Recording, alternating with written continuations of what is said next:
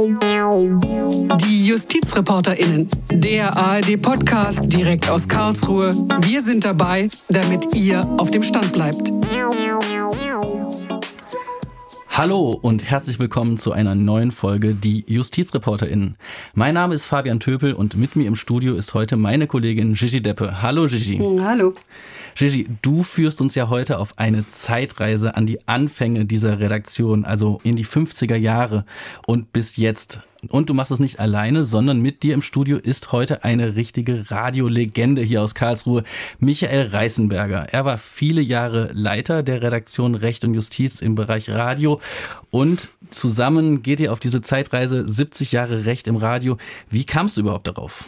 Ja, das kam so, dass mich jemand, ein Kollege aus dem Archiv darauf hinwies, dass die erste Sendung, also diese Viertelstunde dienstagsabends, die wöchentlich ausgestrahlt wurde, dass die erste Sendung im Juli 1952 ausgestrahlt wurde. Und das hatte ich inzwischen verpasst. Also es war nach Juli letzten Jahres. Aber mir war klar, 70 Jahre, diese tolle Sendung, dass wirklich über 70 Jahre jede Woche eine Viertelstunde übers Recht aufgeklärt wird und über Gerechtigkeit nachgedacht wird. Das ist sowas Tolles. Also wir sind übrigens älter als die Tagesschau. Ja, die Tagesschau hat nach uns angefangen. Das ist ganz wichtig. Und ich fand, da muss man hingucken. Ja, das ist doch schön, mal darüber nachzudenken, weil sich natürlich auch zeigt in unserer Sendung, wie sich die Gesellschaft verändert hat in all den Jahren. Damals hieß die Sendung aus der Residenz des Rechts, jetzt inzwischen Radioreport Recht und der ist immer 15 Minuten lang. Hier im Podcast haben wir ja natürlich den Luxus, dass wir noch ausführlicher über Themen sprechen können und nicht zeitlich gebunden sind. Also hören wir jetzt hier das ganze ungekürzte Gespräch mit Michael Reißenberger und am Ende darf ich euch noch ein paar Fragen stellen. Alles klar. Bei mir im Studio ist jetzt der Kollege Michael Reißenberger, der viele Jahre lang als Leiter der Redaktion die Sendung betreut hat. Michael, du warst natürlich 1952 noch nicht dabei, aber weißt du, wie es überhaupt zu der Sendung kam? Also ich war 1952 schon äh, bei den Menschen, die für Gerechtigkeit waren. Okay. Das weiß ich von den Auseinandersetzungen, die ich anscheinend auch im Sandkasten schon äh, damals ausgefochten habe. Um alles, was mir gehörte, wollte ich dann auch wieder haben. Aber ich weiß, äh, wie es zu dieser Sendung kam. Das hat mir mein äh, damaliger äh, Studioleiter erzählt. Es gab den Populärwissenschaftler, sage ich mal, Kurt Haberer.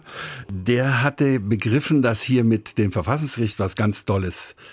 hier in Karlsruhe jetzt gelandet ist und machte dann Saalveranstaltungen. Also das war noch die Vorform von Radio. Also Vorträge. Vorträge und auch durchaus Fragen, die er beantwortet hat, interessierten Leuten. Also eigentlich das, was sozusagen auch bis heute noch funktioniert. Und er hat äh, da gesehen halt, das ist eine ganz wichtige äh, Sache, dieses Volk, das ja zum Teil auch noch Nazi-Parolen anhing, das musste ja auch aufgeklärt werden darüber, was in der Demokratie auch die Justiz dann wirklich bewirken kann, wenn sie unabhängig ist. Und das lief gut unter dem Namen aus der Residenz des Rechts. Das hat er so genannt. Und damit hatte er also das Recht in der Demokratie hier in Karlsruhe auch äh, publizistisch unterstützt und der Studioleiter Haag hat das früh erkannt, hat gesagt, komm, da machen wir jetzt auch eine Sendung draus. Damals hat das der Haberer dann begonnen. Später kam der Journalist Erhard Becker, der von dem dann, wir gleich auch noch was hören werden, der, der, der diese Sendung dann also auch groß gemacht hat, sag ich mal. Wir hören mal den O-Ton, wie damals im Radio für diese neue Sendung geworben wurde. Residenz des Rechts, so darf Karlsruhe sich nennen. Die Stadt, die durch zwei Jahrhunderte Residenz der Markgrafen und Großherzöge von Baden war und heute die obersten Gerichte der Bundesrepublik beherbergt, den Bundesgerichtshof und das Verfassungsgericht. Über die Tätigkeit dieser hohen Gremien soll sie unsere Sendung künftig unterrichten. Also das war noch sehr getragene Sprache, klar, das war 1952. Für unsere Ohren ja nicht so richtig Radiojournalismus. Es waren alles Zeitungsjournalisten damals, nicht? Ja, woher sollten sie kommen? Fernsehen gab es auch noch nicht. Und man hat halt gelernt, korrekt zu schreiben, gute Sprache auch zu sprechen und zu schreiben, äh, was vielleicht manchmal bei den Radioleuten ein bisschen verloren gegangen ist. Aber Erhard Becker war ein sehr anerkannter Mann, auch ausgebildeter Jurist. Übrigens selten zu dieser Zeit, dass noch ein ausgebildeter Jurist sich als Journalist verdingte. Er hatte das Handelsblatt bedient, ein, ein führendes Blatt damals, und hatte dann zugleich gleich hier eben den Einstieg in das Medium Rundfunk äh, gemacht unter dem Studioleiter Haag. Und ja, man hört es ihm natürlich auch ein bisschen an, dass er eher das Zeitungsdeutsch formuliert hat als das Radio. Aber wer wusste schon, was genau man machen soll. Ich muss auch eins sagen, ich habe Sendungen aus den 50er, 60er Jahren gehört, auch äh, von anderen Autoren. Und was einem immer auffällt, ist, wie gut zum Teil die Laien, die da gesprochen haben, formuliert haben. Welche Kenntnis auch der Sprache die noch hatten, das fällt mir dann immer wieder auf und denke, hallo, aber das waren vielleicht sogar Leute, die diese Sprache, die wir jetzt heute etwas äh, belächeln, noch verstanden haben. Mir haben immer wieder Juristen erzählt, die diese Sendung dienstagsabends gehört haben, aus der Residenz des Rechts. Und die haben mir gesagt, das hat mich so beschäftigt, dass ich mich gerade für diesen Beruf, für diese Berufssparte entschieden habe. In einer Medienlandschaft, in der vielleicht nicht so viel los war, hat man sich dann sehr viel intensiver als heute mit so 15 Minuten beschäftigt, die man abends gehört hat im Radio. Für uns ist heute manches richtig gehend lustig. Du hast eben gesagt, belächelt, ja. SWR Retro hat einige Sendungen ins Internet gestellt, da können Sie auch noch mal intensiver reinhören.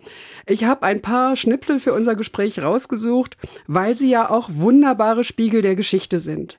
Also zum Beispiel zum Verhältnis von Männern und Frauen. Erhard Becker hat immer wieder von Urteilen des Bundesgerichtshofs berichtet. Eben auch mal eins, wo es darum ging, ob ein Mann seiner Frau eigentlich bei der Hausarbeit helfen muss. Eine Frage, die ja heute auch nochmal diskutiert wird. Von einem im Ruhestand lebenden Ehemann, also einem pensionierten Beamten oder Rentner, wird man erwarten können, dass er seine Frau bei der Hausarbeit entlastet und nicht etwa tatenlos zuschaut, wie sie bis ins hohe Alter hinein alle Hausarbeit allein verrichtet. Da ging es um den Schadensersatzprozess eines Beamten, dessen Ehefrau bei einem Verkehrsunfall ums Leben gekommen war. 80 Mark monatliche Rente hat er zum Ausgleich dafür verlangt, dass die Arbeitskraft seiner Ehefrau im Haushalt ausgefallen sei. 80 Mark sind natürlich kein angemessener Ausgleich für die häusliche Leistung einer Ehefrau. Ja, also ist nett, wie der Herr Becker das mal so nebenbei feststellt. Auf jeden Fall war es so, dass der Autofahrer, der den Unfall mit verursacht hatte, nicht für alles aufkommen musste, eben nur einen Teil. Und jetzt ging es in den 50er Jahren darum, der Gleichberechtigungsartikel war gerade ins neue Grundgesetz aufgenommen worden, dass eben beide Eheleute, auch der Mann, im Haushalt helfen muss. Grundsätzlich haben nach neuem Recht beide Ehegatten nach ihren Kräften zum Unterhalt der Familie beizutragen. Das kann in der Regel dadurch geschehen, dass der Ehemann einen Beruf ausübt und seinen Verdienst für den Unterhalt der Familie zur Verfügung stellt, während die Frau in eigener Verantwortung den Haushalt führt. Die Ehefrau ist berechtigt, erwerbstätig zu sein, soweit dies mit ihren Pflichten in Ehe und Familie vereinbar ist. Sie braucht dazu keine besondere Einwilligung des Ehemannes mehr. Soweit dies nach den Verhältnissen üblich ist, in denen die Ehegatten leben, ist aber der Ehemann innerhalb der Pflicht zur Lebensgemeinschaft gerade im Zeichen der Gleichberechtigung verpflichtet, seiner Frau im Hauswesen zu helfen, wie es im Urteil weiter heißt. Jedenfalls sei es mit dieser Auffassung unvereinbar, dass ein im Ruhestand lebender Mann seiner Frau bis ins hohe Alter hinein alle Arbeiten allein überlasse und selbst dabei untätig zuschaue.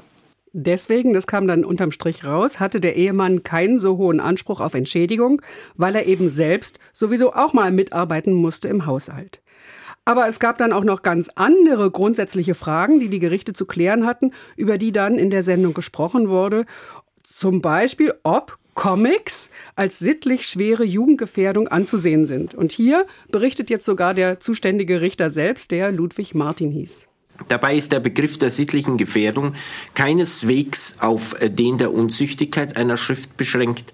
Er umfasst vielmehr jede Gefahr einer möglichen sittlichen Fehlentwicklung.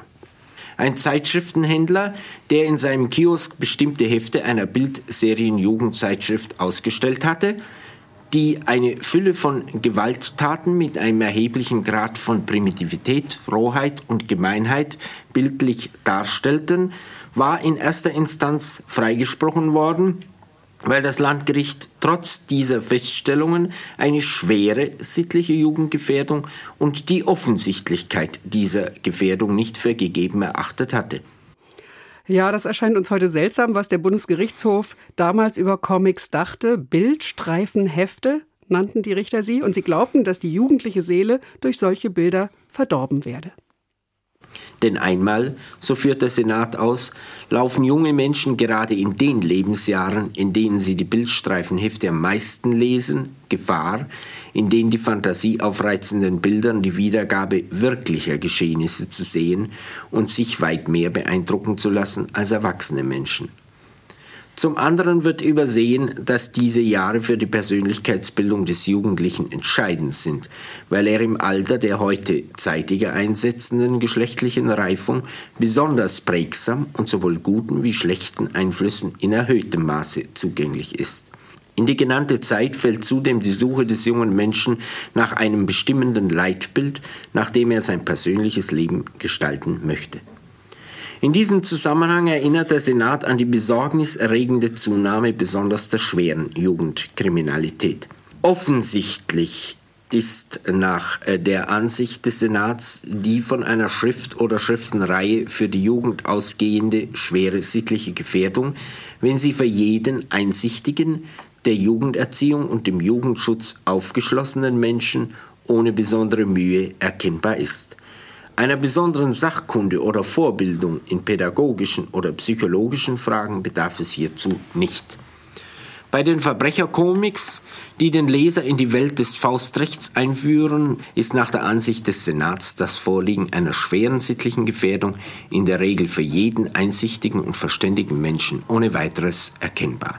Man sieht, die Sendung ist Spiegel der Zeit. Michael, was sagst du? Da hat sich Deutschland nun doch ganz schön verändert. Heute haben wir wirklich andere Probleme. Also ich habe jetzt ein bisschen fast unheimliches Erlebnis. Äh, dieser Ludwig Martin, das war ein Mann, der ist 100 Jahre alt geworden. Der hatte in den 50er Jahren aber auch gesessen in einem ersten Strafsenat, das ein ganz fürchterliches Fehlurteil getroffen hat über einen Staatsanwalt, der in einem NS-Sondergericht eine üble Rolle gespielt hat. Allzu milde Betrachtung, möchte ich mal sagen, der NS-Zeit in diesem Urteil. Ludwig Martin war auch an diesem Urteil dabei. Das heißt, du siehst, hier gibt es also die Leute, die sich Gedanken machen über sittliche Gefährdung äh, durch Kommis und selbst sind sie vielleicht schwerst sittlich gefährdet gewesen und haben schwerste äh, Fehlurteile mitgetragen, für die wir uns heutzutage schämen. Übrigens auch der Bundesgerichtshof schämt. Dieser Mann ist übrigens auch noch Generalbundesanwalt geworden. Also das zeigt, du musst sehr aufpassen. In der Vergangenheit war alles ein bisschen sehr doppelbödig und ja, hier hat sich also einer gekümmert darum, dass meine Jugend auch frei geblieben ist von sittlicher Gefährdung. Ich ähm, denke aber, es ist also jetzt ein Erlebnis, das ich gerade bei, beim, beim, Hören, Hören dieser äh, mhm. habe und ich will jetzt also nicht mehr weiter darauf noch rumhacken. Die Sendung, die Sie gerade hören, die gibt es seit über 70 Jahren. Jede Woche hat die Redaktion eine Sendung gemacht zu Urteilen vom Bundesgerichtshof, vom Bundesverfassungsgericht oder zu anderen Themen aus der Welt des Rechts. Viele Sendungen gab es in den 60er Jahren zum Beispiel zum Spiegel-Verfahren, als Redakteure des Spiegel 1962 verhaftet wurden wegen angeblichen Landesverrats. Damit waren viele Gerichte befasst. Bis hoch zum Bundesverfassungsgericht 1965 wurden die Verfahren endgültig eingestellt. Viel von dem kann man bei SWR Retro noch im Internet anhören. Das können Sie über jede Suchmaschine finden. Aber ich mache jetzt einen großen Zeitsprung in die 80er Jahre, damit wir meinen Kollegen Michael Reisenberger auch als Zeitzeugen befragen können. Michael, du kamst 1981 in die Redaktion. Und du hattest ein etwas anderes Verständnis vom Journalismus. Wir haben vorhin schon kurz drüber gesprochen. Du wolltest nicht nur einfach was vorlesen, du wolltest Radio machen. Das hatte ich zuvor auch bei der Zwillingskompanie, also bei dem Südwestfunk äh, gemacht und äh, bin dann aber speziell in diese Rechtsredaktion reingegangen, da ich dachte, ist ganz gut, wenn du Jurist bist, äh, auch da vielleicht das anzuwenden. Und ich muss sagen, es war für mich eigentlich eine ganz tolle Zeit. Äh, gerade die 80er Jahre und 90er Jahre, die sind ja mit so vielen Urteilen äh, versehen, äh, dass man äh, sagen kann, bis heute fußt eigentlich auch die heutige Rechtsprechung noch auf den Erkenntnissen der damaligen Richter. Die haben ein Thema gehabt, äh, das haben sie gemerkt. Wir müssen nicht nur die Paragraphen oder das Grundgesetz jetzt einzeln auslegen, wir müssen helfen und äh, geradezu manchmal auch retten, dass die Demokratie nicht durch übertriebene, etwa ordnungspolizeiliche oder sonstige, etwas äh, rasche Überlegungen der Politik möglicherweise Schaden äh, leidet. Also Stichwort Volkszählungsurteil. Das hast du miterlebt, dieses wirklich aufregende Urteil. Das war toll. Und damals ähm, hatte, muss man allerdings sagen, kaum einer, also das war 83 und 82 hatte gar keiner gemerkt, was da für ein Gesetz durch die Gesetzgebungsorgane geschleust worden ist. Das haben dann, also das hat mir mal so eine ähm, FDP-Frau erzählt, die kam aus Hamburg, die hatte sich da mit ein paar Freundinnen beim Café getroffen, um mal darüber zu reden, was da eigentlich auf uns zukommt mit der Volkszählung. Und dann ist ihnen ganz klar geworden, das können wir nicht zulassen. Ja, hier werden möglicherweise wir alle ausgeforscht und haben es noch gar nicht gemerkt. Und der Staat kriegt ein Mittel in die Hand, ob er es will oder nicht. Aber er kriegt ein Mittel in die Hand, mit dem er möglicherweise künftig die Bürger ganz schön an der Leine haben könnte. Wir hören mal rein, was Ernst Bender bei dem Urteil gesagt hat. Das ist wirklich wichtig, auch noch für uns heute. Wir diskutieren das ja heute viel. Also spielen wir mal ein. Mit dem Recht auf informationelle Selbstbestimmung wären eine Gesellschaftsordnung und eine diese ermöglichende Rechtsordnung nicht vereinbar, in der der Bürger nicht mehr wissen könnte, wer was wann und bei welcher Gelegenheit über sie weiß, wer unsicher ist, ob abweichende Verhaltensweisen jederzeit notiert und als Information dauerhaft gespeichert, verwendet oder weitergegeben werden, wird versuchen, nicht durch solche Verhaltensweisen aufzufallen. Also ich muss dir danken, Michael. Das habt ihr aufgenommen damals. Ja, wäre, hätte das Radio der SDR damals das nicht aufgenommen, hätten wir heute diesen wunderbaren Ton nicht, der wirklich der Startschuss für eine ganz große gesellschaftliche Diskussion war.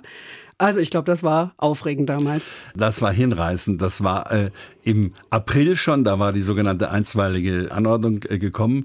Erzählte mir damals ein Richter im Senat ist abgestimmt worden, macht man eine einstweilige Anordnung oder nicht. Und er hat den Kopf zwischen die Hände gesteckt und gedacht, na, das kann ja nur schief gehen, ja. Und hatte am Ende gesehen, es waren fünf Hände oben und drei unten. Und das Erstaunliche war eben, Benda selbst hatte da mitgestimmt. Benda, der war ja ein CDU-Mann eigentlich. CDU-Mann also gewesen und äh, Innenminister früher auch.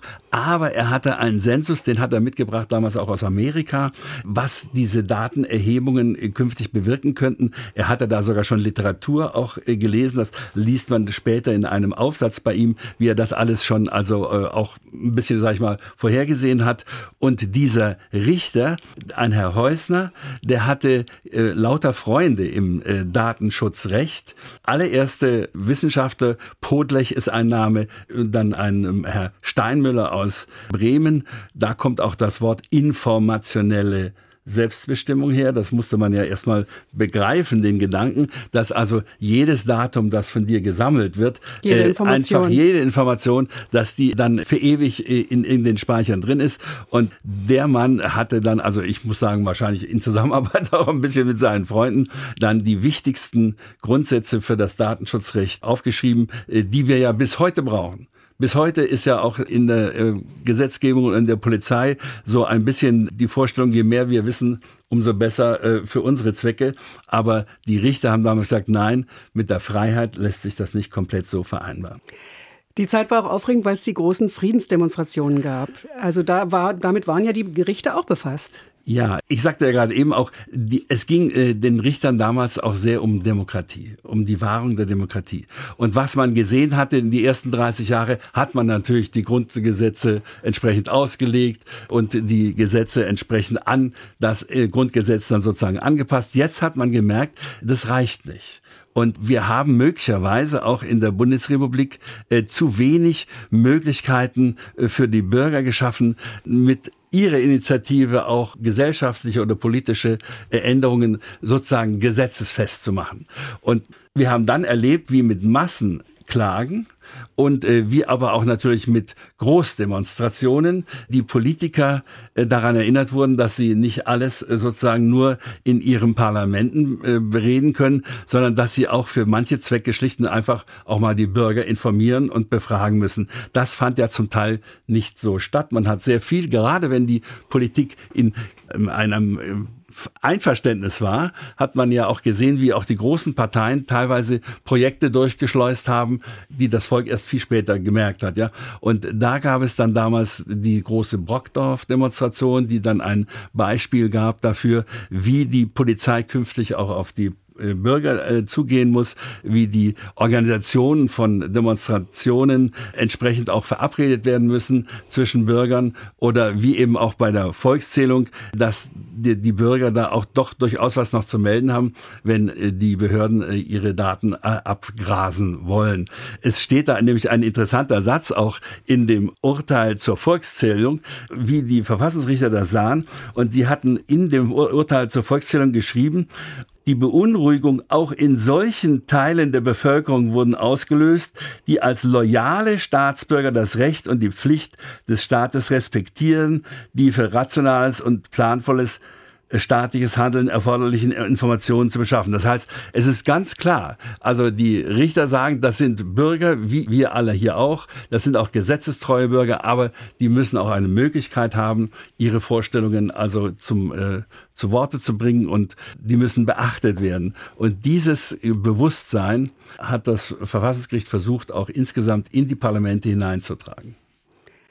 Also eine aufregende Zeit, die 80er und die 90er Jahre. Dann kam natürlich die Wiedervereinigung und viel diskutiertes Thema auch die Abtreibung. Zwei Entscheidungen gab es, insgesamt zwei große vom Verfassungsgericht, das zweite in den 90ern wo eben gesagt wurde, Fristenlösung, nein, so einfach übernehmen wir das nicht, was in der DDR bis dahin Praxis war.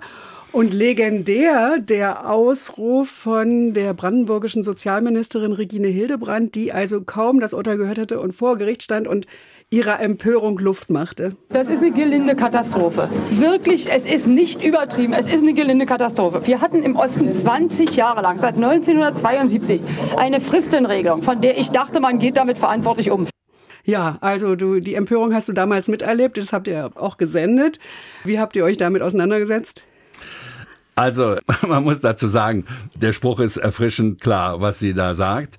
Er ist allerdings auch ein bisschen falsch. Man hat nämlich in dem Urteil, das hatte sie aber auch noch nicht mitbekommen, sie hatte das äh, noch ehe das Urteil zu Ende vorgetragen war, hatte sie diesen Satz losgelassen. Und der Punkt war aber, man hat ja doch wenigstens für die Leute, die sagen, Mensch, wir können die Frauen hier nicht alleine stehen lassen, hatte man doch sozusagen über den Umweg des Sozialrechts ermöglicht, dass sie ihre Abtreibung im Zweifelsfalle auch finanziert erhalten und nach entsprechender Beratung dann auch sich zum Arzt begeben können. Also es war nicht so ganz komplett weg. Alles, was man auch aus der DDR natürlich heraus äh, gefordert hatte.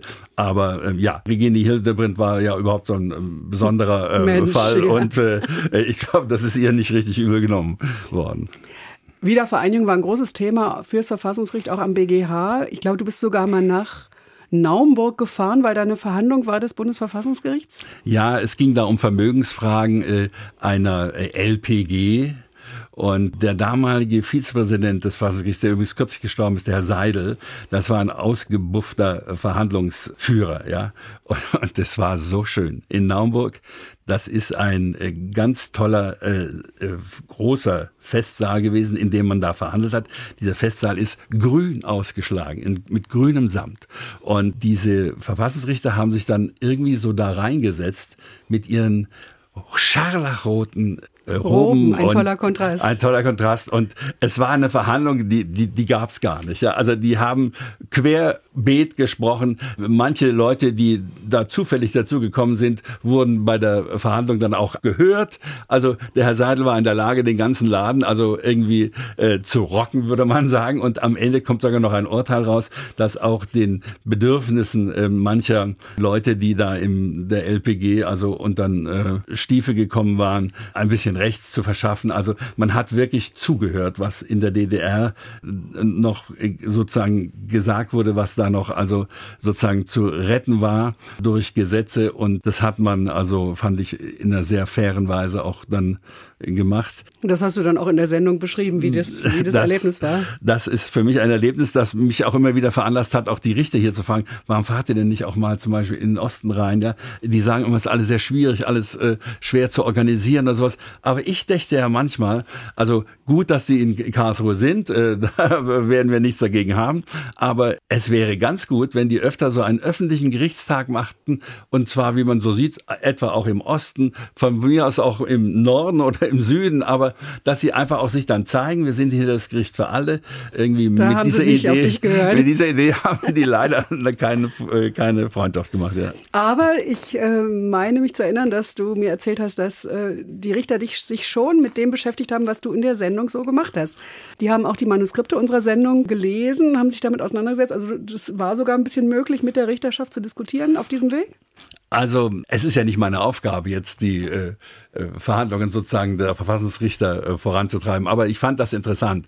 Die haben das auch äh, wirklich zur Kenntnis genommen, was äh, so die Journalisten geschrieben haben und in diesem Fall also auch etwa ein Beispiel bei der Frage lebenslänglich hatte der äh, Verfassungsrichter Marenholz auch so eine größere Entscheidung vor, indem er mal äh, gucken wollte, wie weit diese Reform mit den 15 Jahren eigentlich funktioniert. Also, dass man nach 15 Jahren als lebenslänglicher dann mal fragt, ob man jetzt vielleicht reif wäre für die Entlassung. Und äh, ich hatte damals eine Sendung gemacht mit Lebenslänglichen in Brussel, 15 Mit, mit Häftlingen. mit Häftlingen, 15, wie man sagt, Mörder saßen da mit mir zusammen rum und wir haben uns unterhalten äh, über ihre äh, Lebenssituationen und diese Sendung habe ich äh, dann also äh, auch beim äh, damals Süddeutschen Rundfunk ge, gebracht und kurz darauf kam dann also Verfassungsrichter äh, Mahnholz mit seinen fünf wissenschaftlichen Mitarbeitern, die von mir sozusagen hören wollten, wie es diesen äh, lebenslänglich Häftlingen eigentlich äh, ergeht, wenn sie versuchen, nach 15 Jahren also diese Frage zu stellen. Und ich habe damals gesagt, sie sind zwischen Baum und Borke, sie wissen nicht, stellen sie die Frage zu früh, dann sind wieder, gehen wieder zwei, drei Jahre ins Land, ehe sie diese Frage stellen können, ob sie entlassen werden. Stellen sie sie zu spät, ärgern sie sich vielleicht im Nachhinein, dass sie äh, nicht auch schon zwei oder drei Jahre vorher hätten herauskommen können. Das ist also ein, ein wirkliches Problem, äh, auch einfach vom Vorgehen für die Leute gewesen und die Kriterien waren auch nicht ganz klar, nach welchen äh, Kriterien das geht. Die Richter, die das zu entscheiden hatten, waren auch anfangs also sehr überfordert davon, das Risiko für sich selbst sozusagen also auf sich zu Dass nehmen. man jemanden zu früh dass, rauslässt. Dass man jemanden zu früh, also das war im, im Ganzen eine gut gemeinte, aber irgendwie verkorkste Reform. Ich glaube, heute läuft es vielleicht besser, ich weiß es nicht, aber es ist jedenfalls äh, für mich interessant gewesen, dass das Verfassungsgericht wirklich in Mannstärke in mein kleines Büro reinruckte und äh, da mal also auch so die, die Eindrücke mal so hören Mhm. wollte. Das äh, ist dann später auch diese Sendung in die Festschrift von dem Herrn Mahlenholz reingekommen. Also offenbar, also die Festschrift, als er aus dem Gericht ausschied, ist das ja manchmal so eine Ehrengabe. So ein Band mit mehreren ja, Aufsätzen. Und Mhm. da haben die äh, Leute gemeint, das sollte da auch rein, weil ihn das stark beschäftigt hätte. Ja, das war ich, das sag mal, Das ist ein Erfolg, kann man hat, sagen. Hat, hat mir Freude gemacht, ja. Ja, genau. Damals habt ihr gearbeitet mit so kleinen Bobbys und richtigem Bandmaterial und so. Das kann man sich jetzt, wir sind jetzt schon so lange digital, man kann sich das gar nicht mehr vorstellen, wie das damals war mit dem Arbeiten. Ist Äh. dir auch schon mal das Band runtergerutscht oder wie war das? Nein, es, es war recht schwer. Mhm. Und das Gerät. Also wenn man Interviews machen wollte, Wenn man ne? Interviews machen, ja, ja, Mhm. na, auch, auch das Gerät selbst. Du hast das ja auf, auf, äh, auf, an der, auf der Schulter getragen. Das waren fünf, sechs Kilo, mit denen du dann da rumgelaufen bist im Verfassungsgericht. Aber die Maschinen waren toll. Die waren ja, also so, äh, also man würde heute sagen geil, ja. Also das, wie, wie diese Technik da so äh, funktioniert hat.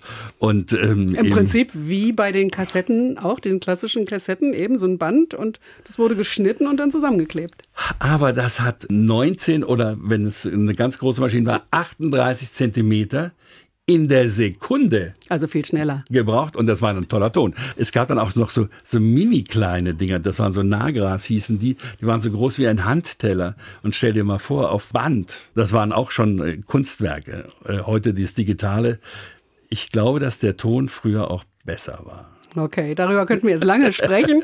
Seit Ende der 90er hieß ja die Sendung nicht mehr denn aus der Residenz des Rechts, sondern Radioreportrecht, SWR 1 Radioreportrecht. Ein bisschen haben wir das bedauert in der Redaktion. Ja, ne? auf jeden Fall, weil also damals der neu etablierte Sender und der Die- neu nach der etablierte von Programmdirektor, genau, ja, die wollten ja dann äh, die alten Sender sozusagen vergessen machen, ja. Das habe ich noch nachvollzogen, dass man sagt, okay, wir müssen jetzt hier alles zusammenwerfen und dann müssen wir auch vielleicht neue Namen finden zum Teil. Aber das war, sag mal, ich, ich glaube, das war nicht eine richtig kluge Entscheidung, ja. Aber so what? Radioport Recht ist ja auch nicht zuletzt auch dank eurer Mannschaft ja jetzt wieder wieder in aller Munde. Ja, sehr schön. Ich will in dem Zusammenhang den Kollegen Martin Röber erwähnen, ja. der immerhin 32 Jahre diese Sendung auch mitgestaltet hat an deiner Seite. Ich habe ihn auch noch sehr lange als Kollegen erlebt. Ganz toll. Er hat sehr viel berichtet, sehr viele Sendungen gemacht, immer dienstagsabends. Und ich will mal vorspielen eine Geschichte, wie er sich mit dem Sorgerecht der Eltern beschäftigt. Alle reden vom Sorgerecht. Dabei geht es doch vor allem um Pflichten der Eltern. Es geht um das Wohl des Kindes. Und ohne die lange Reihe von Entscheidungen des Bundesverfassungsgerichts sähe es mit dem Kindeswohl ziemlich düster aus.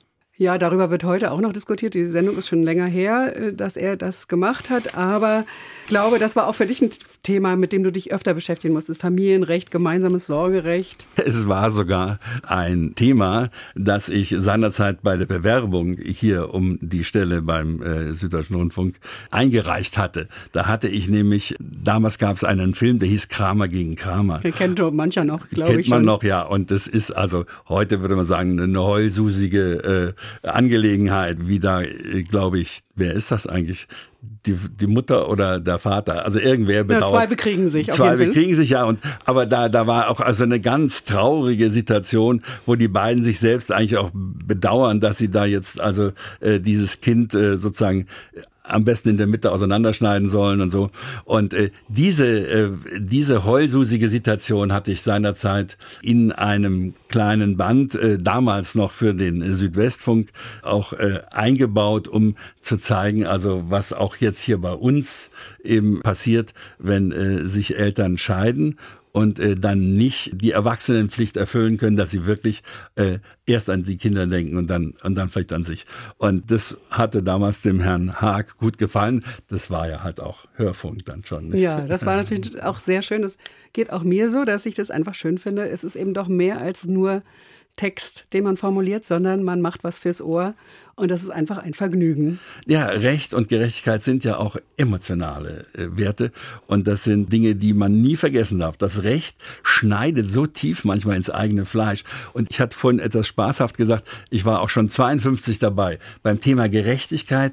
Das glaube ich wirklich, das die Kinder da schon eine eingeborene Vorstellung davon haben, wie etwas gleich, wie etwas gerecht stattfindet.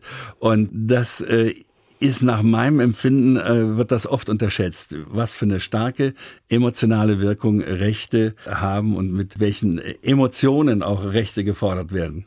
Ja, also das ist äh, ein wunderbares Schlusswort. Man kann an unserer Sendung wunderbar ablesen, wie sich äh, die Gesellschaft verändert hat in 70 Jahren.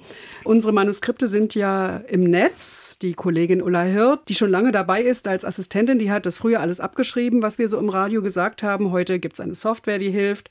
Ist also nicht mehr ganz so mühsam und man kann vieles von dem nachlesen, was wir gesendet haben. Ich will versuchen, dass wir möglichst alle Sendungen ins Netz stellen, weil man eben so viel ablesen kann an diesen Sendungen. Suchen Sie jetzt schon mal nach SWR Retro und dem Stichwort Recht. Also da wird es einem ums Herz warm, wenn man sich das anhört. Vielen Dank, Michael Reisenberger, für den Besuch im Studio, für das Erinnern an alte Zeiten. Es hat sich viel getan in unserer Republik und der Radioreport Recht, der früher hieß Aus der Residenz des Rechts, der hat das all die Jahre begleitet. Wir sind stolz, an einer Sendung mit solch einer Tradition mitarbeiten zu können. Die 70 Jahre feiern wir gerne. Und schön, dass Sie dabei waren. Ja, das war wirklich eine tolle Zeitreise in die Geschichte auch der Bundesrepublik. Aber jetzt würde ich euch noch ein paar Fragen stellen. Also neben dieser aktuellen Berichterstattung von den Gerichten, die wir ja immer schon gemacht haben, gibt es ja auch immer wieder so Service-Themen, also wie Schneeschippen, Geschenke umtauschen. War das damals auch schon wichtig? Also das war äh, geradezu ein Steckenpferd und vor allen Dingen muss ich jetzt hier sagen von meinem Kollegen Martin Röber. Der hatte geradezu also emphatisch jedes neue Mieturteil aufgegriffen und dabei ist bei ihm in der Sendung das nicht nur ein Ratgeber gewesen, sondern er hatte auch das soziale Anliegen, dass eben Mietrecht natürlich die Rechte von Millionen Menschen betrifft und mit dieser Ernsthaftigkeit haben wir also auch gerade solche Urteile gerne aufgegriffen und haben also auch, glaube ich, alle erste Leute dazu geholt, die dann also entsprechend aufklären konnten.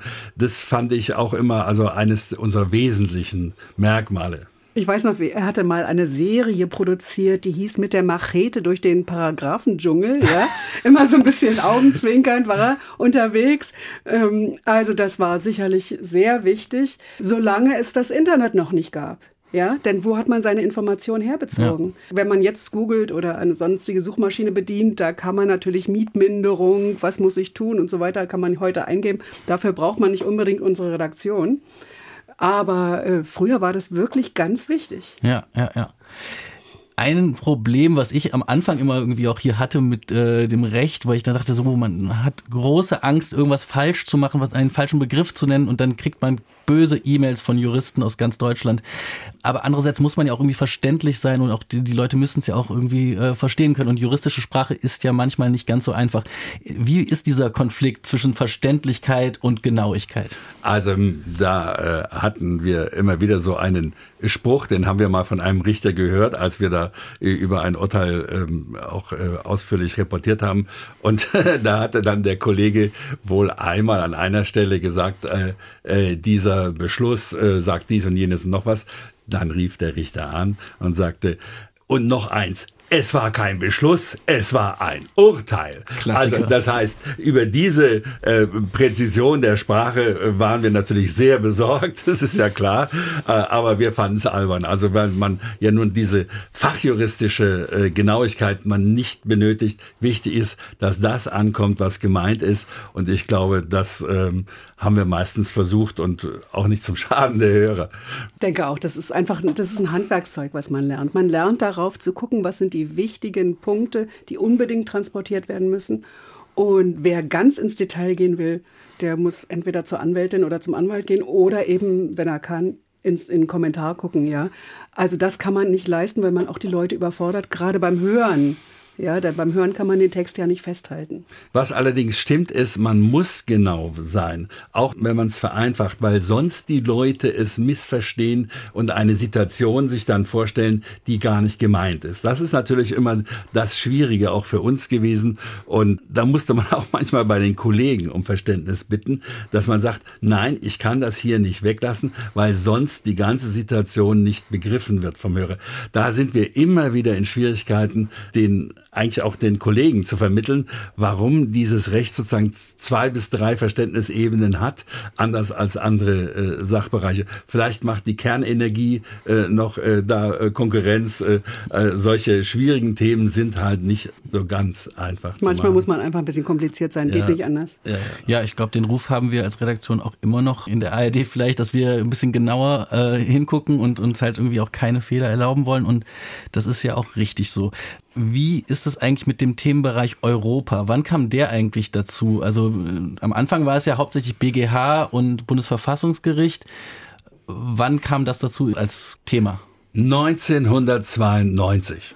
Und zwar deshalb, äh, Europa hat sich ja auch erst so nach und nach entwickelt. Wir hatten ja in den 50ern ein sechs äh, äh, Staatenbündnis, äh, EWG, Europäische Wirtschaftsgemeinschaft. Und als dann das große äh, Projekt kam, dass man eine Europäische Union schaffen wollte, das begann ja mit diesen Maastrichter Verträgen. Und die sind 1992 vom Verfassungsgericht dann mal genau angesehen worden. Da hat man ja das Problem, dass der Nationalstaat, die Bundesrepublik, einige ihrer Rechte abgibt. Einige Haushaltsrechte, dass da auch äh, hineingegriffen äh, werden kann teilweise. Und und das äh, hat das Verfassungsgericht dann damals sehr deutlich gesagt. Wir dürfen äh, diesen ersten schönen Staat mit diesem schönen Grundgesetz nicht einfach jetzt in die Hände der europäischen Bürokraten geben und hat da eigentlich Maßstäbe hineingeschrieben, die bis heute das Verfassungsgericht und auch die Politik äh, geradezu zur Weißglut treiben, wenn dann wieder was anderes äh, geschieht, als sie sich vorstellen. Also Maastricht ist das Urteil, das äh, das ganze Verhältnis Bundesrepublik Europäische äh, Union noch heute bestimmt und prägt auf jeden Fall. Ne? Prägt, es gab natürlich schon ja. auch neue Entscheidungen, die dann sehr viel grünes Licht Richtung Europa. So, so wie haben. es auch einen neuen Vertrag gab, den Lissabonner Vertrag. Mhm. Also deswegen, äh, es ist eine kontinuierliche Entwicklung, die wir im Jahr 21.000 vielleicht beendet haben. ja, heute ist es Standard, dass du auch regelmäßig nach Luxemburg oder nach, auch nach Straßburg auch manchmal reist. Das äh, war ja früher in den 90er Jahren dann wahrscheinlich noch nicht so häufig der Fall, oder? Das haben wir damals nicht unbedingt gemacht. Ne? Da, damals waren ja auch noch nicht so viele konvergierende oder was sollte ich sagen, äh, widerstreitende Entscheidungen äh, zu erwarten. Heute haben wir den Europäischen Gerichtshof, der guckt sehr eifersüchtig auf seine Rechte, genauso wie das Verfassungsgericht auf äh, die hiesigen äh, Rechte äh, schaut. Und deshalb hat sich die Konfliktmenge auch entsprechend äh, vergrößert. Wir haben Institutionen wie das EZB, das Billionen rausknallt, ja, ohne dass es unbedingt Rücksicht nimmt auf die verschiedenen Haushaltsrechte der verschiedenen äh, nationalen Staaten. Da hat also auch nicht nur Deutschland, sondern viele andere Staaten, auch im Norden und im Süden, äh, haben Schwierigkeiten mit diesen weitreichenden Befugnissen der europäischen Institutionen, die ja auch nicht alle demokratisch äh, so, zu, zu, zustande kommen. Also Demokratien, die auf sich halten, achten ein bisschen auf ihre eigenen Rechte. Mhm. Das ist auf jeden Fall ein Themenbereich, der uns auch im Podcast in den letzten Wochen sehr beschäftigt hat. Äh, Gigi, du hast ja mit Herrn Huber gesprochen. Äh, wir hatten das Gespräch mit Herrn Lennartz und du hast auch noch mit Herrn von Dannewitz gesprochen, Richter am EuGH. Das hören wir auch bald. Wer hören will, wie Jura damals klang, dem empfehlen wir, also gerade eben auch schon mal erwähnt, SWR Retro. Da werden immer mehr ausführliche Clips aus der Sendung Residenz des Rechts online gestellt. Ein paar Ausschnitte haben wir ja gerade schon gehört, aber da lohnt es sich wirklich mal reinzuhören. Und wie berichtet wurde und vor allen Dingen, wie die Richterinnen und Richter damals gedacht haben, das kann man da ganz gut ablesen. Und das war es auch für diese Woche. Wenn euch dieser Podcast gefallen hat, dann bewertet uns gerne, empfehlt uns weiter und schreibt uns eine Mail an justizreporterinnen.swr.de. Wir freuen uns immer über Feedback und auch über Kritik. Also nochmal danke Gigi, danke Michael für diese Einblicke in die Geschichte und ich sage Tschüss geschehen. und bis bald.